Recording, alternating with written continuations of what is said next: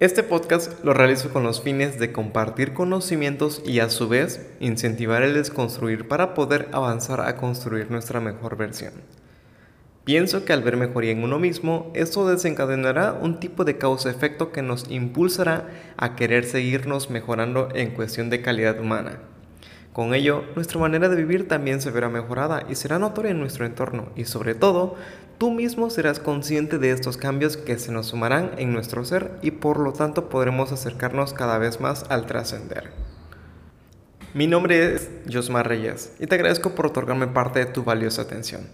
El conocimiento es poder, siempre y cuando éste sea aplicado de manera prudente.